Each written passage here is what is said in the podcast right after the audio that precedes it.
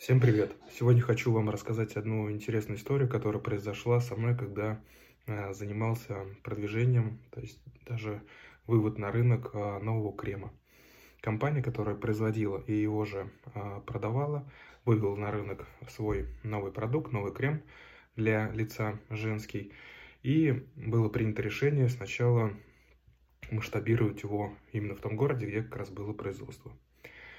А, через некоторое время зашли в сети, а, также параллельно велась реклама в социальных сетях, контекстная реклама, а, пошли первые продажи. После двух месяцев было принято решение идти дальше в соседний город. То есть по отработанной бизнес-схеме мы взяли и просто переложили весь наш текущий опыт на второй город.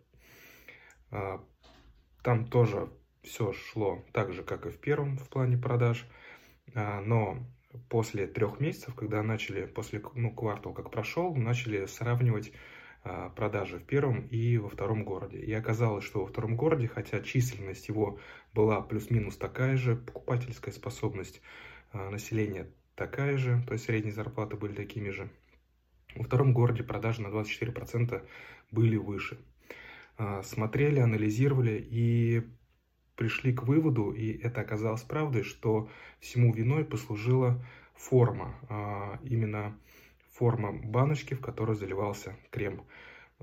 Был, а, была закупка у другого поставщика, и эта форма была банки чуть выше, вытянутой. Да, мы действительно смотрели, а, если смотреть, если пользователь смотрел, клиент, точно потребитель смотрел на эти аналогичные баночки в сетях на полках, то видно было визуально, что по такой же плюс-минус цене, которые стояли рядом у конкурентов, это было, смотрелось чуть больше, хотя объем у них был меньше. Скорее всего, только из-за этого были э, продажи больше. Потом эту же баночку мы переложили и в первый город. Там, конечно, не на 24 выросло процента, но на 7% прирост составил. Что я хочу сказать? Обращайте внимание на формы, обращайте внимание на визуализацию своего продукта, товара, как он оформлен.